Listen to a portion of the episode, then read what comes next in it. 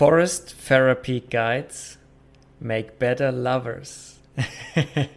and with that controversial statement, we jump right into this episode of Inspire and Anders. Welcome back, everybody. My name is Luca, and with me together today in Belgium is Wendy Wurtz. Hi, Wendy. How are you doing?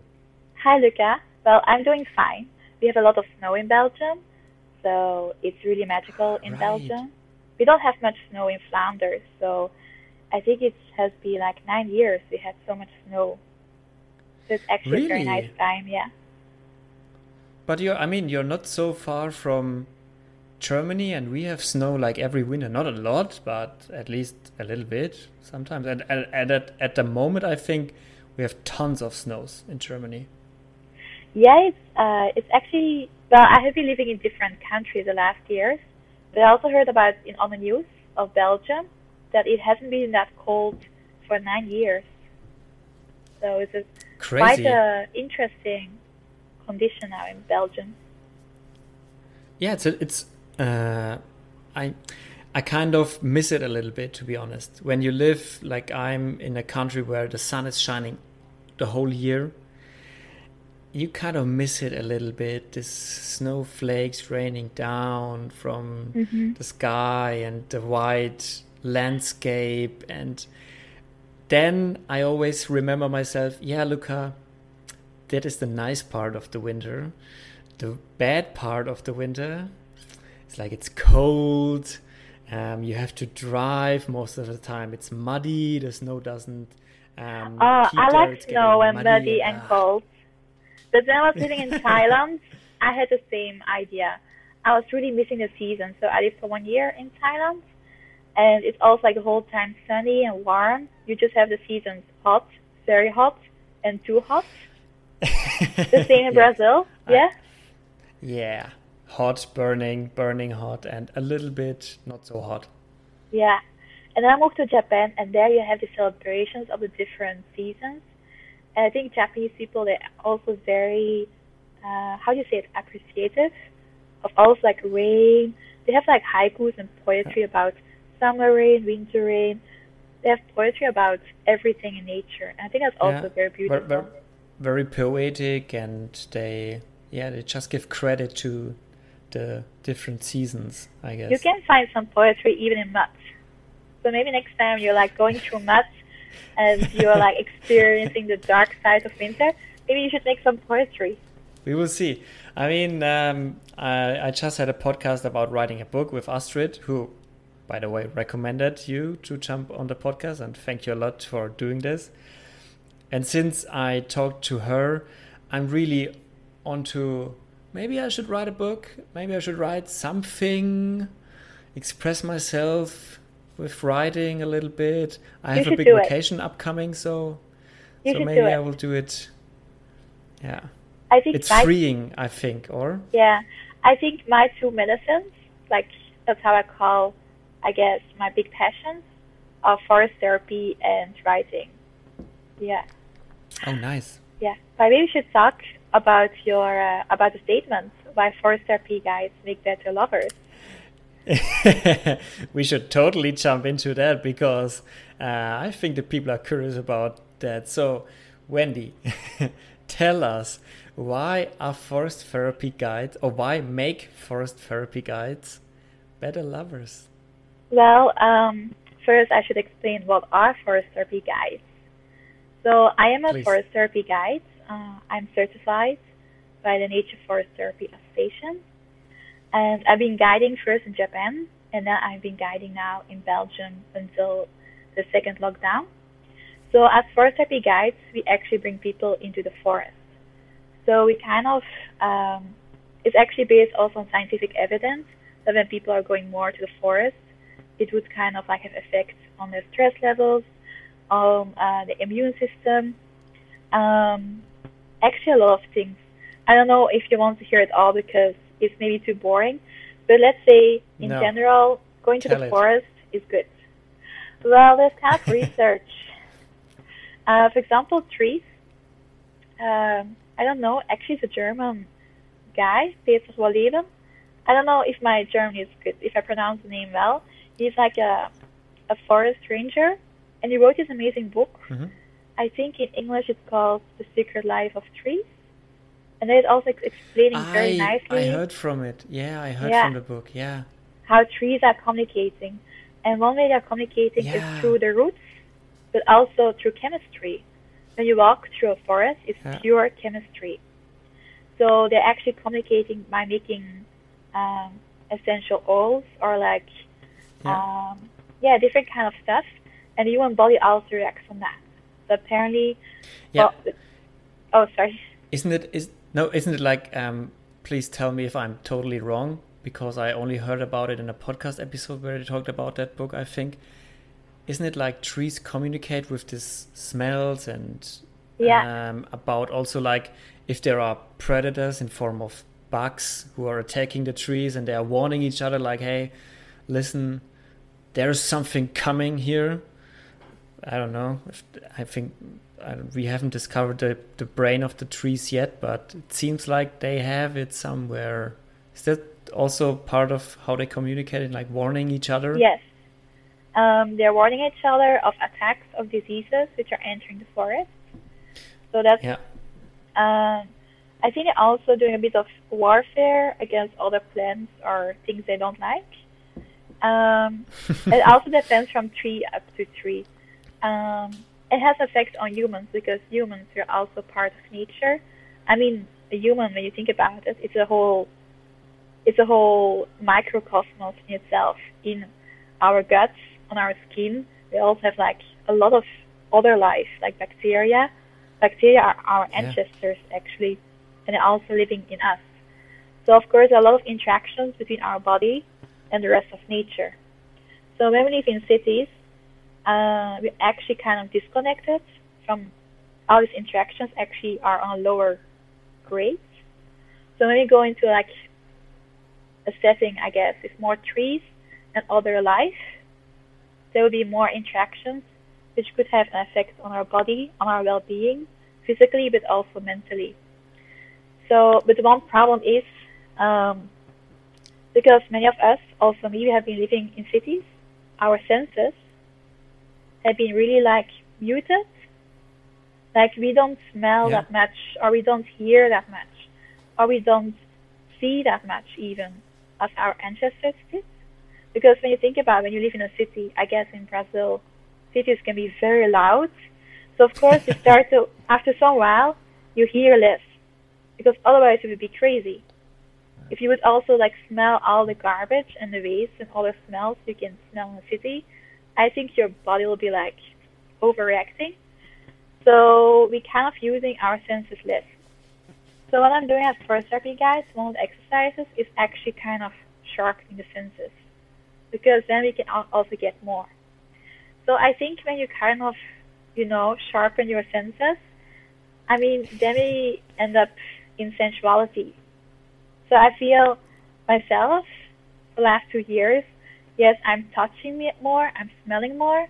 So also, I I know it's a kind of well, I think it's um how to say that. By actually awakening your senses, you become more sensual. And when you're more sensual, you become a better lover. Do you agree? Mm, you make a better lover. Yeah, I, Yeah. I, I agree. I agree. You know how Um, to touch. You know what feels cold. Like for example, I'm like talking about opening the touch, I'll let people like touch their face, and I'll ask, so which part of your face does feel warmer, colder?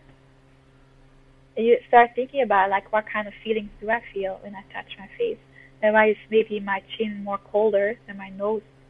So you start to get more incentives, and that also will Yeah. kind of make you more happy, I guess. Yeah. I, I absolutely believe that, and uh, there was a lot we can talk about now. Uh, a lot of aspects I want to jump in. First of all, yes, living in a city uh, in Sao Paulo, in my case, this city is just. I had uh, most likely one year ago, more or less, I had some visitors, and after the vacation was over, they described this whole country as, with one word, and the word was loud. This country, this city is loud. Every time of the day, every hour of the day, it's loud. It's if it's night or day, it is loud. Somewhere someone is making noise, loud noise. And it's fascinating because at the beginning I really struggled with sleeping here. I had like mm-hmm. real problems. I had to put um, in Germany we call it Ohropax. I don't know, like uh, earplugs. Uh, use them each night to yeah get used to the noise. And now, like after more than one year, I don't hear it anymore. It's like I'm in my own in my own world. I don't I don't hear it anymore. That is on the one side, it's fantastic that your body can do that, and because it otherwise you would go crazy. If I would still be struggling with noise every night, I wouldn't be here anymore because that would play would, would, would play my my my, men, my mental health so hard uh, that I would have to pull the plug and, and go home. So on the one side, it's, it's really true. fantastic that we can that. Our body is really amazing. Talking about cold, because you say something you don't like about winter is the cold. I think now it's also a trend we see more in Europe that young people are doing this cold therapy. Like you know, they go into an ice bath. I've done it last summer. Uh, what are they doing? What are they doing? Cold therapy? Okay. It's like the Wim Hof. Uh, how is it called? The Iceman method or the Wim Hof method? So you go into okay. an ice bath for two minutes. Um, uh-huh. There's also kind of like uh, an exercise to fight against your mind, because we often think our body is not that strong. It was really interesting to also experience. My my body was panicking. There's like this reflex, like, what are you doing? Why are you going ice cold water? You should go out. But then your mind, you really have to tell your mind, no, relax. You also feel at some point the balance in your body shift. So you feel like your body is adapting to new reality. But still, you should uh, get out after some minutes because at some point your body doesn't recognize it has yeah. toes, and then you start to lose uh, the toes. But I guess it's the same. Like at some point, if you yeah. hear too much noise, your body will also maybe switch off your yeah. ears. So the, the the the ice bathing is is quite interesting because I. I there's a famous German game show called uh, Duel for the World. Like two guys are battling each other in all around the world in crazy, crazy exercises, and one of them was ice bathing, and diving in ice. And the first time he did it was actually he jumped right into it. Oh. In ice cold water, somewhere in Finland, I guess it was. And he jumped right out to it and he couldn't breathe because his body was like overflowed with like emergency, emergency, emergency, shut everything off. Um, and the next time they did it a few years later, it was like slowly steady. Like first the feet and the legs and then the rest of the body. And then he was like okay okay i got it i got it i can do that. And he and he did it. Funny thing was he dived um, too far. He missed oh. the exit. That was dangerous but there were divers near him that pulled him back and he was like oh, i have to go. I need like where's the exit but i think um, it so, also happens he also but you're having yeah, like that, that, i guess part of people yeah. Dermia, people dermia always change. That you yeah, don't get confused. Yeah. Yeah, and I think it's quite strange to see no person knows this kind of view from below. Outside, I don't know how to recognize where the opening is. I mean, it's not a not a everyday view. Um, but then he at the end he said it was it was more easy, but he also had to go out because his his legs started tickling and and he yeah. got like stitches in his leg and he felt like okay now it's getting it really hurts and then you say okay you should you should probably leave and get warm again. So yeah um uh, how did we come here? From losing senses in a city. Yeah right. Yeah. Um yeah it's it's crazy. Um on the one side it's it's, it's wonderful that that the human body can stand such circumstances. Um, on the other hand, it's good to do something to sharpen your senses and to get your sensitivity back because my point of view in a city everything is so rushed everything's hectic. Yeah. And you don't have time to really take a moment and take something in. Really take a moment and take something in. A lot of people do it with meditation but i think it's a different thing if you do a forest therapy like in the woods where it's quiet. I mean when is it really quiet for for someone? Like nat- naturally quiet not with earphones noise cancelling technique like nature quiet. You hear a bird hear some chirping somewhere but this this kind of quiet. When? Ne- never. I just want to ask how you define quiet because uh, nature yeah the silence you hear. Nature quiet yeah. yeah. you hear it's not it's not totally quiet but you hear like nice sounds like soft soft sounds. It like reminds me to a quote uh, by a friend. He's uh, he's from norway so from very rural norway. And we were walking in a japanese countryside.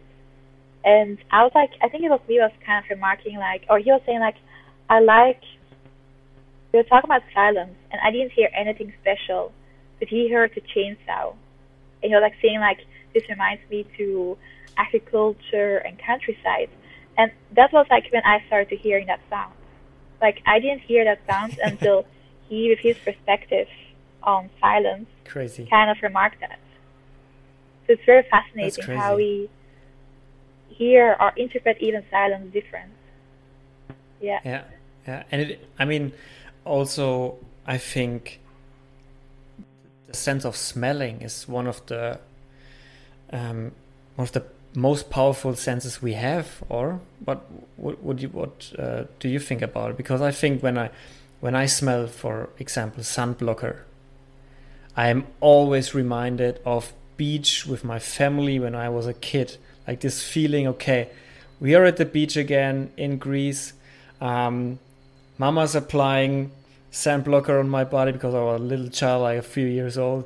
I didn't want to put on sand blocker. Why for? What for? Um, it always reminds me of this good time, like with my brother there playing in the in the water in the sand. Always when I open a bottle of of sunblocker, it's crazy. It's crazy. It's interesting. Um, I know a lot of people of connect uh, smell with memories, but I don't have that. Like, I smell. Um, often I when I walk in the forest, like there's different kind of smells, but I don't get memories. Um, I just think, oh, this is a nice smell, or hmm, I guess the hawthorn is now here because it smells like rotten eggs here. Um, what's it? What's it? What's it? Um, what's it starting in you when you take in certain smells? Let's stay inside the forest, for example. What's like really you're reminded of? Uh, oh, I smell that because something is happening in the forest right now. Some blossoms are blowing, uh, or yeah, I think sometimes um, it's getting more and more like how I guess how deeper I go into the forest therapy practice, I start thinking differently about smells. I sometimes don't. Hmm. It's kind of like you it's not really science. I mean, you have different kind of ways of knowing things. Some people drink wine and they know things. Um, some people like me, I go into the forest and. Some people take mushrooms and know yeah, things. And they know things. Some people read books and they know things. Some people do mathematical calculations and they know things. Uh, and they call it science. Um, it's all I think very interesting. There's different ways of knowing. So I smell something and something in me says, probably it's because of this, but I'm not 100% sure. I mean, as a scientist, I would probably, I don't know, get some, make some maps, do some, maybe bring some detectors to help me to catch the smell and see yeah, from where it is coming from. Isn't it like, isn't that like implemented in the word guide? because you guide someone. You don't lead them because it's you guide them. You take them to the forest and you have some instructions for them to do, but it's up to them to do them and uh-huh. it depends on who they are, um, what they make of it, what they feel, what they experience, what they need. Because not everybody needs to smell something. Someone yeah. needs to see something or hear something or feel something. So I think it's implemented in the word. You're a guide, so you guide someone, you help someone. You don't lead someone. You're not a forest therapy leader because that would implement you know shit. Like you know this stuff yeah. no forest therapy and you are the guy and they have to listen to you and do it exactly like you tell them and then you have to experience what i tell you you have to feel it it's true like i try not to talk too much only in the beginning i have to give an introduction then i talk about the local history sure. ancestors some things they should be conscious about like for example we have vipers in some area in belgium so but i'm not telling them like be scared because mostly I try to frame it differently. Like, you know, when you see a viper, that will be actually a blessing because nobody sees vipers here. But just like with everything else in the wild world, it's better to take distance and keep distance from the viper. So don't take selfies for your Instagram with a viper that's asking for travels. Um, but then I was mostly talking questions, like what do you smell? but I'm not going to be like a, a teacher. Like for me, a teacher is the difference between a yeah. guide and a teacher. A teacher tries to bring over information, and as a guide, you make this kind of space or moment um, where people can find their own medicine. They also say the forest is a therapist and will give to each person the different medicine. That's, and as guide, yeah, I just open the door and I just create this uh, atmosphere, there can be more interaction. That's a good analogy. That's a really good analogy. That describes it very good, I think. The forest is the therapist, and you bring the people kind of the tools they can use, they that can work. Um, but yeah, it's the forest that helps you, not we. We just show you the way, kind of. I also try to stay stupid. Like some people, I think in our society, people want to explain everything, to know everything. So they always like look for mm-hmm. a person. So I know like some people think I am an expert. And we actually also learned in our guiding training to be like a, um, the archetype of the coyote, so the trickster, to actually be uh, pretend we don't know anything. So that's why we ask questions. So if they ask us questions, we ask them questions back. Um, yeah. Like it curiosity. yeah. Curiosity killed the cat. yeah.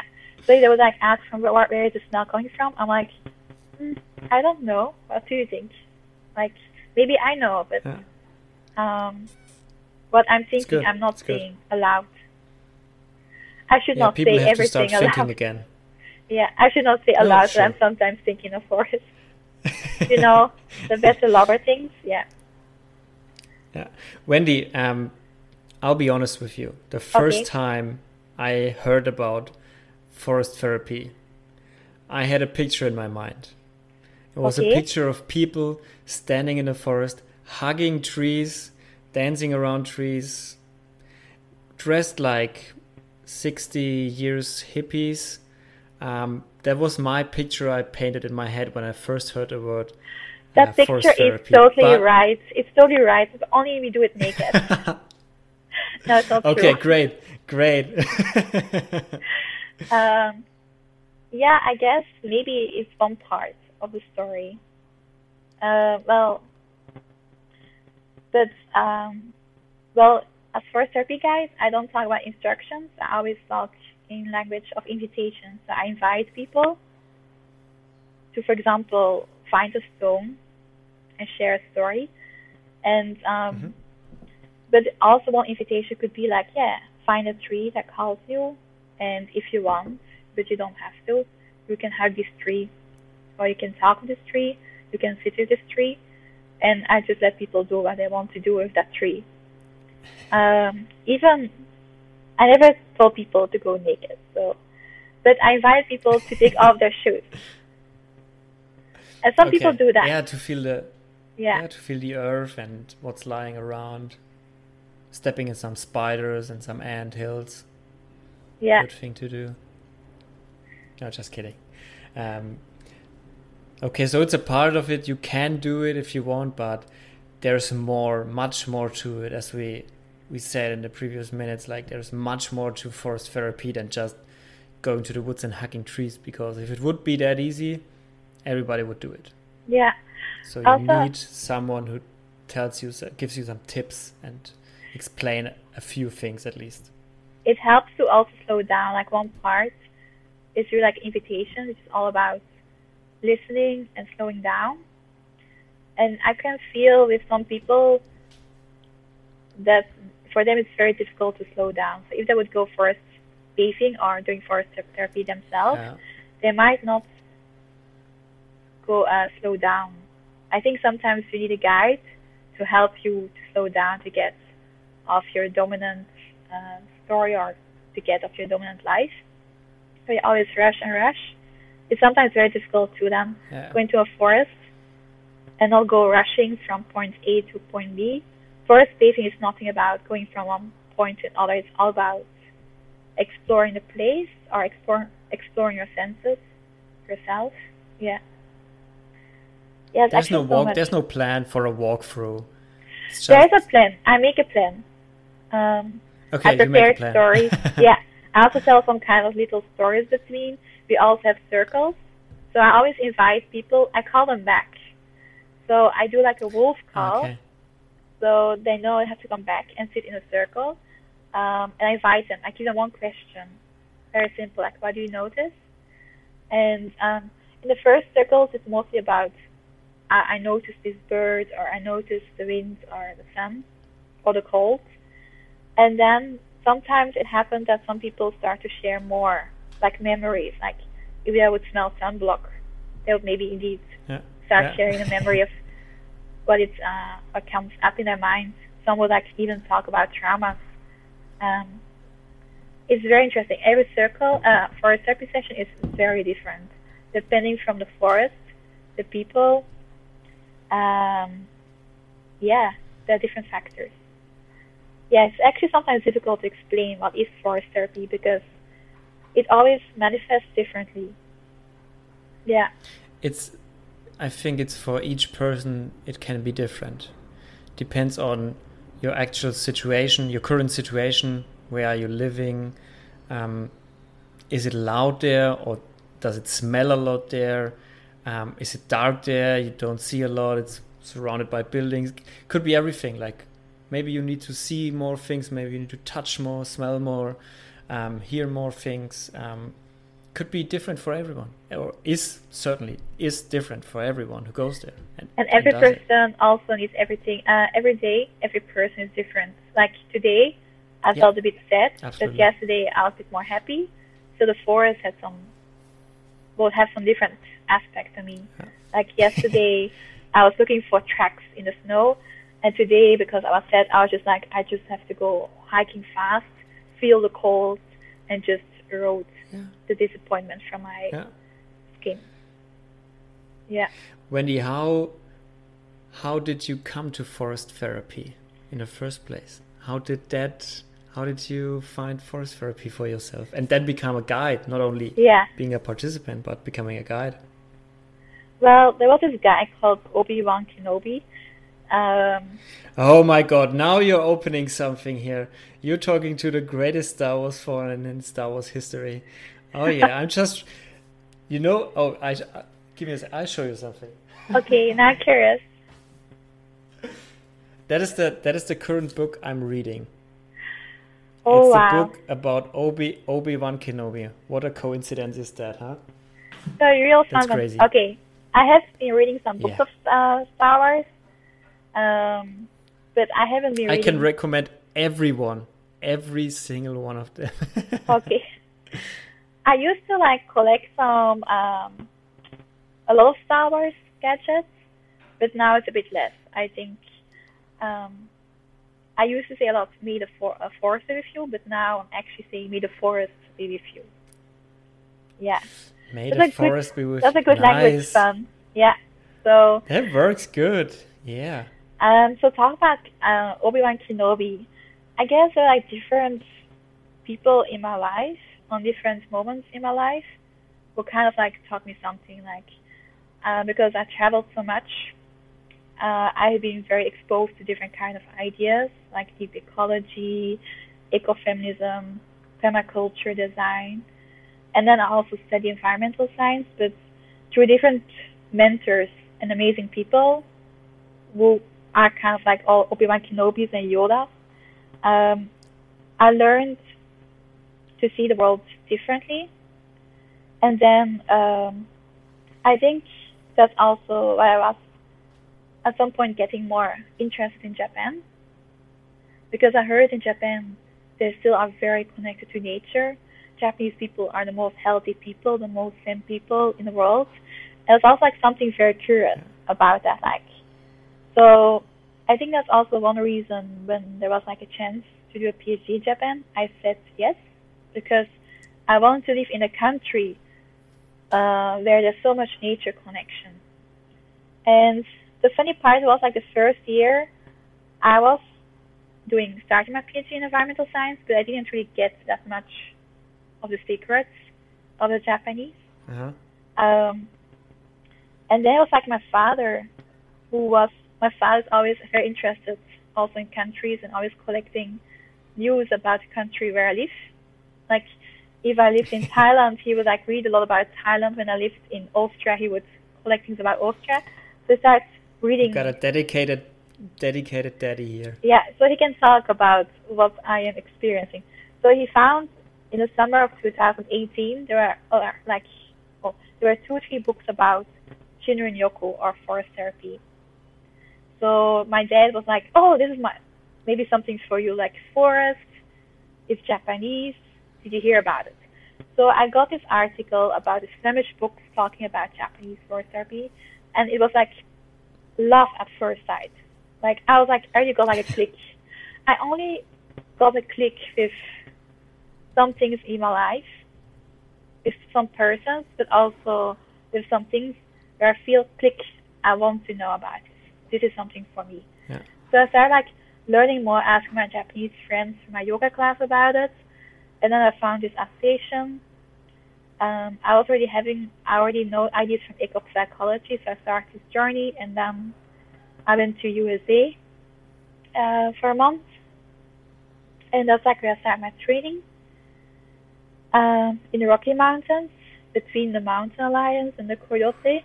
It was quite exotic for a Belgian girls to live in one area where you know there could be bears and mountain lions and you get exercises where you're invited to go three hours alone in a forest and just trust it will all be right. And there are also rattlesnakes, yeah. But I never, I only saw a hummingbird, which was very cool. Yeah, oh, one of the cool. coolest experiences. it was awesome. actually, yeah, it was actually magical. I, I kind of like decided today I want to know my spirit animal, you know, like people have the spirit animals. I was actually hoping to see a wolf because I really feel a connection with wolves. And but I was realizing there will probably be no wolves here, so probably nothing will happen. At first, I saw a mouse. I was like, I don't want a mouse to be my spirit animal.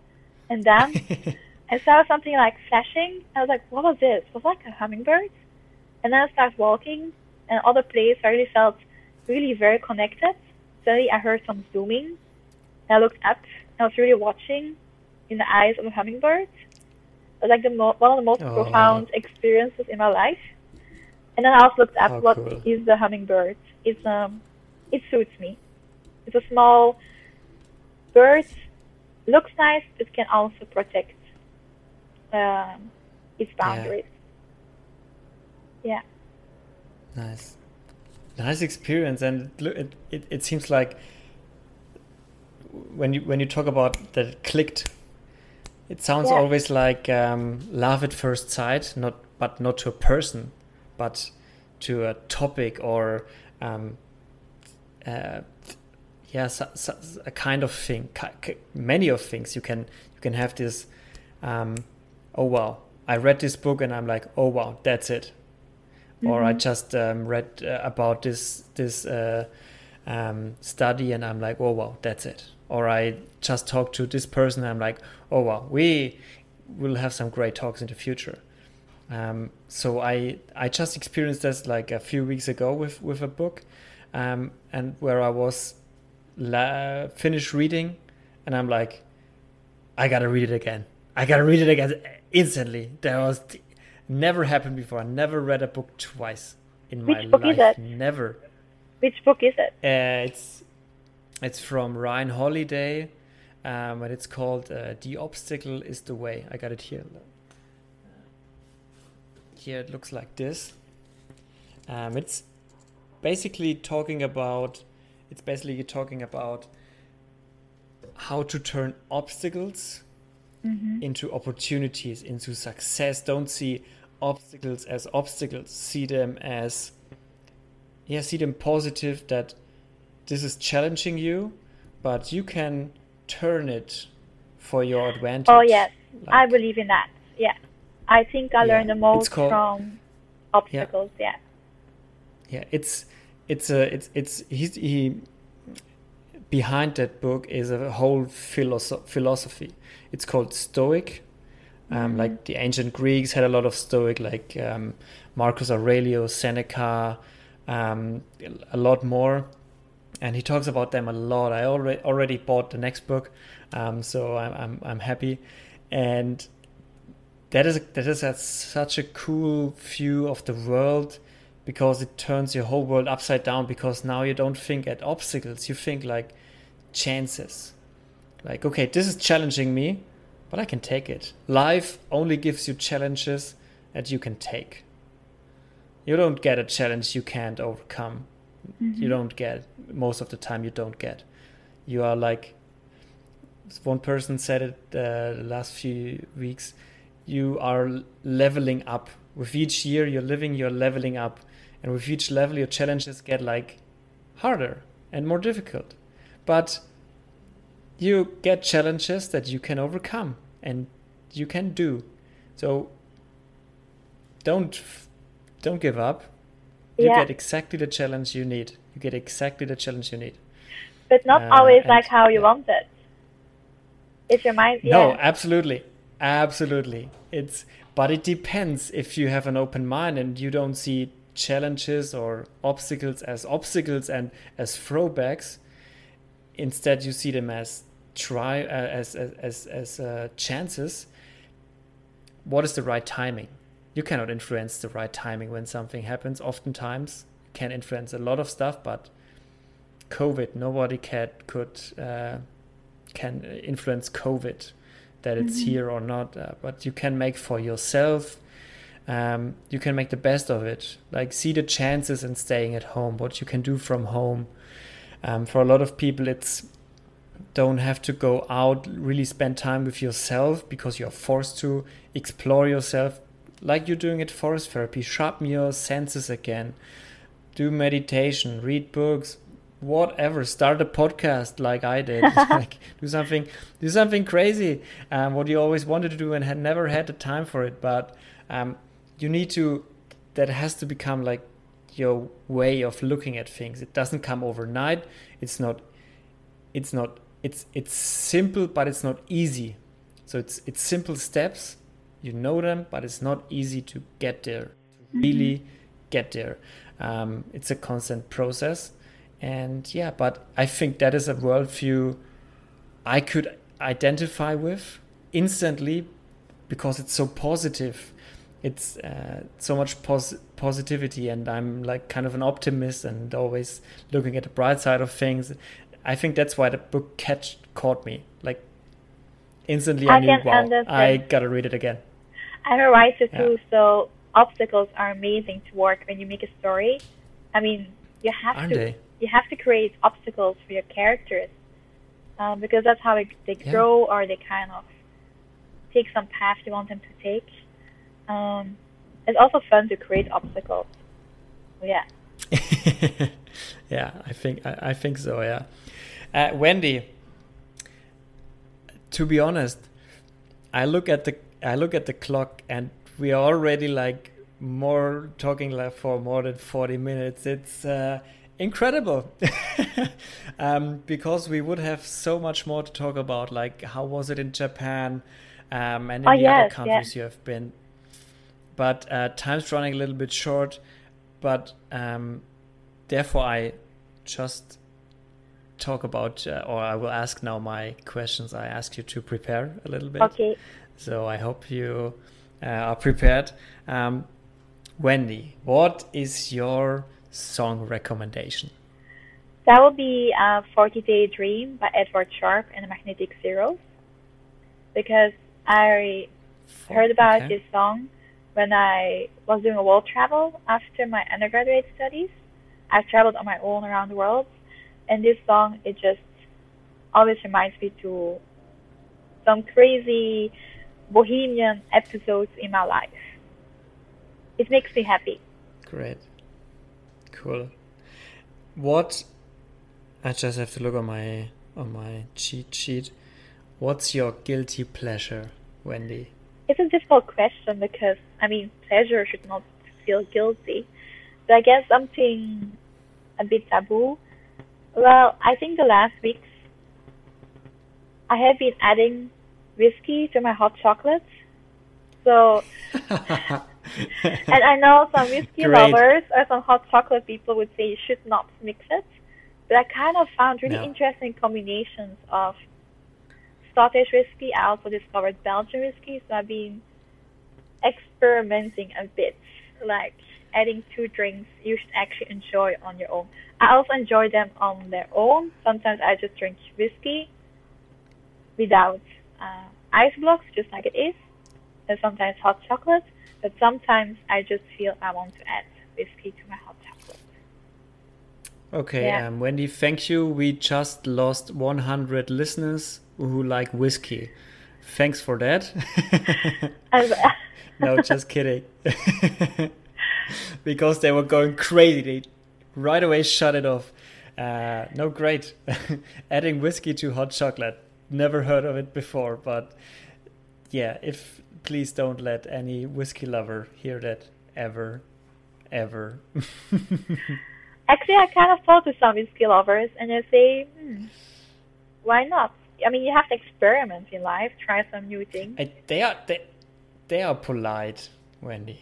They, Yeah. they they didn't want to be rude, I uh, guess. okay. If you if if you order it in their bar, they'll probably show you the exit. Yeah. Well, it's okay. Then they're no real friends.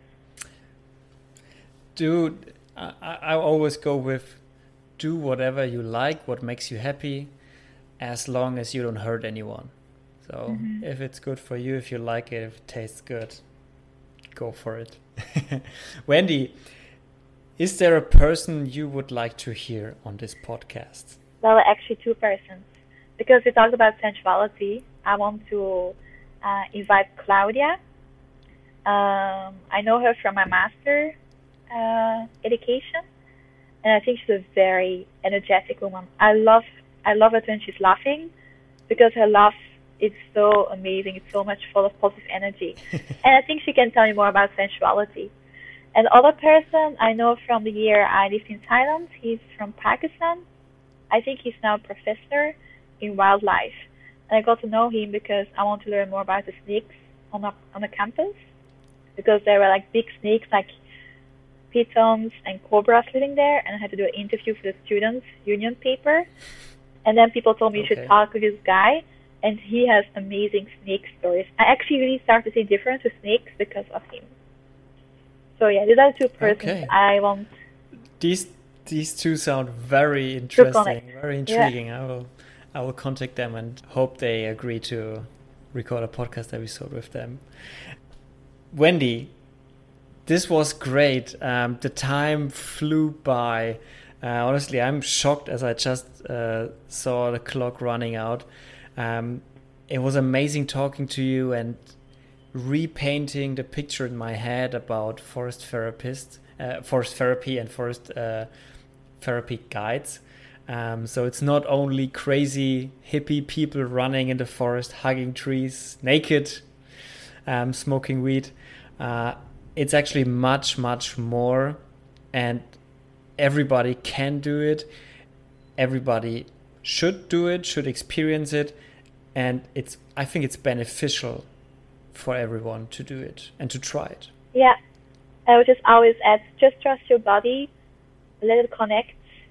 If you just trust yourself and your body, then the the force or the forest will help you. So yeah, may the yeah. forest be with you, Luca. May, may the forest be with you. Uh, Wendy, before uh, we end this episode, do you want to make some advertising for where can we book a forest therapy tour with you? Um, and yeah, where can we find you on Instagram maybe? And yeah, just yeah. shout it out. Um, for in Belgium, I'm actually kind of creating. I've already created a website, and I'm also organizing circles to connect other guides in Belgium. So bosbadenvlaanderen.com would be the website to learn more about other guides, and also you can find me. Instagram, I have an Instagram account where I write in English, in Dutch, um, about forest therapy, and it's called Wereldwoud. So like wereld from world and woud from woods. so like, and um, I also would recommend people to just like Google forest therapy. Uh, you have Association of Forest Therapy Guides. You have the Institute of Forest Therapy. So they're actually forest therapy guides in all the world. I know forest therapy guides in in Hong Kong, um, Sweden, Canada, um, I only don't Germany. know. I think there's a, there's there's a lot, lot, going on yeah. in Germany with that, or because yeah. we have a lot of forests. Yeah, I guess it will be called like Waldbaden or something. You should Google. But Germany is not so good. Okay. Yeah, I don't know. I, I don't know how German people would call it. Yeah. Waldtherapie, I guess. Forest yeah. therapy, Waldbaden. Yeah, something like that. You guys, you will find it. So check out Wendy's Instagram and Wendy's homepage thank you very much for being with me today, sharing your story. Even though we didn't share a lot of your story, we talked a lot about forest therapy, um, but I think you're okay with that. Uh-huh. Um, and yeah, thank you so much for being here, and thanks to you to listening. And we hear each other next week. And may the forest be with you.